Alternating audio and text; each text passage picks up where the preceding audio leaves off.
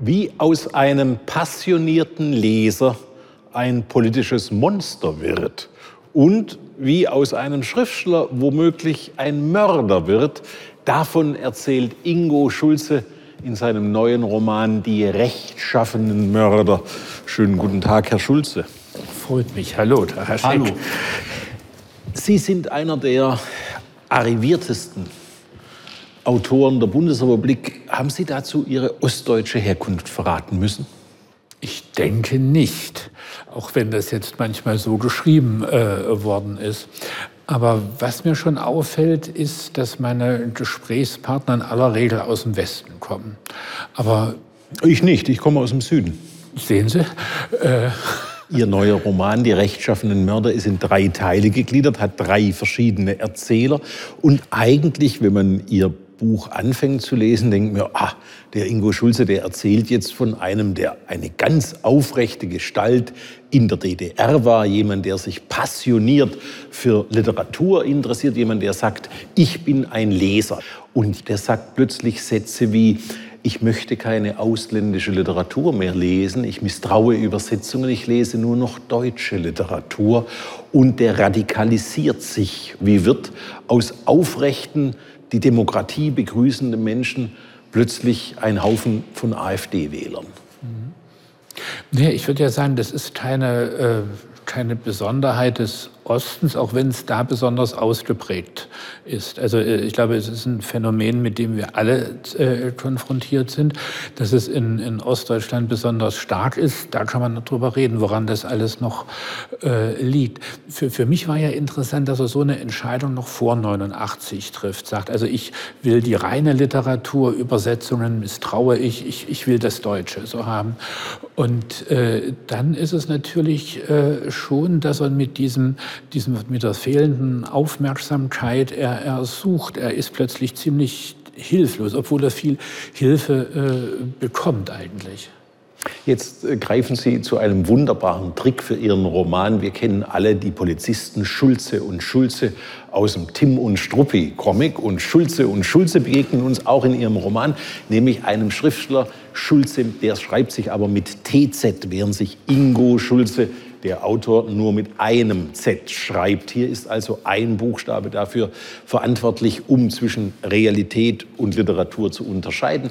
Aber dieser Schriftsteller im Roman, der eben auch Schulze heißt, der kennt nun Herrn Paulini. Wie erscheint diesem sehr erfolgreichen Schriftsteller, im Westen sehr erfolgreichen Schriftsteller, dieser Antiquar?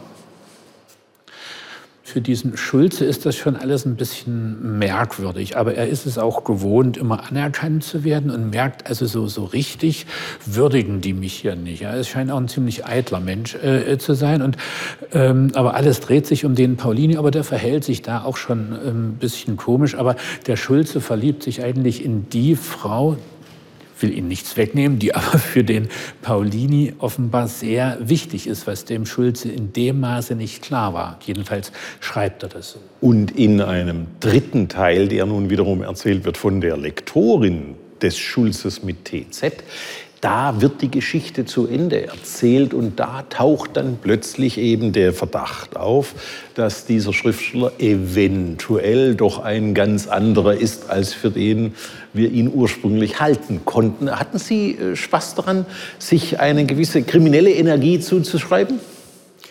Naja, für mich war es wichtig, diese Ähnlichkeit zu sagen, also ich stehe auch in Frage.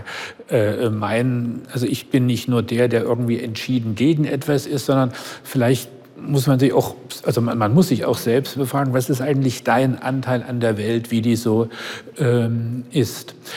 Ich habe das, äh, dieses Krimin kriminologische Sache äh, war nichts, was ich vorher hatte. Also für mich hat sich diese ganze Struktur auch beim Schreiben entwickelt. Ich wollte eigentlich nur den ersten Teil schreiben, also eine Art ja, Novelle schreiben. Dann merkte ich, ich komme mit dem ersten Teil nicht aus, ich brauche einen zweiten. Und dann misstraute ich diesem äh, Schulze doch äh, sehr, so dass ich dachte, äh, da muss noch was äh, kommen. Habe da sehr lange rumprobiert und fand es dann aber sehr logisch, dass jemand, dass es ein Lektor, Lektorin, also ist da eine Frau geworden, ähm, sein muss, weil die kann ja das, das äh, Manuskript kennen und die, äh, der kann ja was ähm, erzählt haben.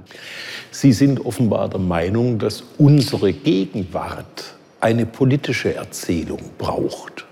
Brauchen wir eine neue Debatte über Gerechtigkeit in der Bundesrepublik Deutschland des Jahres 2020? Also da würde ich sagen, die sollten wir schon seit äh, 20 Jahren führen. Was läuft schief? Wo sehen Sie diese Ungerechtigkeiten?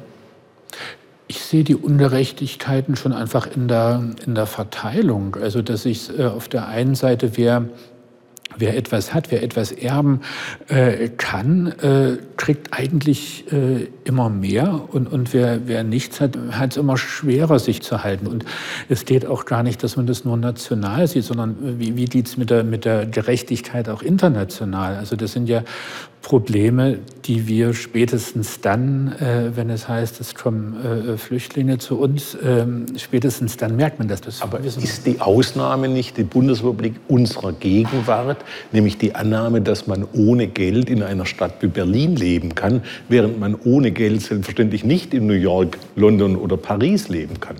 Naja, da das sind wir lange Zeit irgendwie noch ganz gut gewesen und haben das äh, abgefangen. Aber ich muss sagen, dass ich das andere nicht zum Maßstab erklären will. Also wir müssen doch irgendwie sagen, wie, wie richten wir uns äh, hier Da liegt ein? des Pudels Kern. Woher kommen dann die Maßstäbe? Aus dem utopischen Horizont? Nee, die kommen aus, der, aus, aus dem Alltag, wie, wie man menschenwürdig miteinander äh, lebt, das würde ich äh, sagen. Und da, also ich weiß jetzt nicht, ob das das geeignete Mittel ist und ob das wirklich wirkt, aber sowas wie so ein Mietendeckel für Berlin finde ich erstmal einen, einen richtigen Versuch. Ich kann das nicht wirklich beurteilen, aber finde das einen ganz wichtigen Versuch, dass man sagt, ist, wir müssen was, wir müssen die, die, die also das Wohnen ein Lebensrecht äh, ist, dass die hier bleiben. Haben Sie noch in Erinnerung, Erinnerung, wie die äh, Mietshäuser aussahen am Ende der DDR? Das habe ich in Erinnerung. Und äh, ich äh, bin auch nicht dafür, dass man DDR-Mieten zahlt. Ich finde es aber an der anderen Seite nicht gut, dass sozusagen Häuser Investitionsobjekte sind, wo, wo man, wo die man äh, also als reine Rendite hat, so wie ich es falsch finde, dass Hedgefonds Krankenhäuser kaufen können. Ingo Schulze, vielen Dank. Der Roman Die rechtschaffenen Mörder von Ingo Schulze ist im S. Fischer Verlag erschienen und stellt die richtigen Fragen zu unserer Zeit.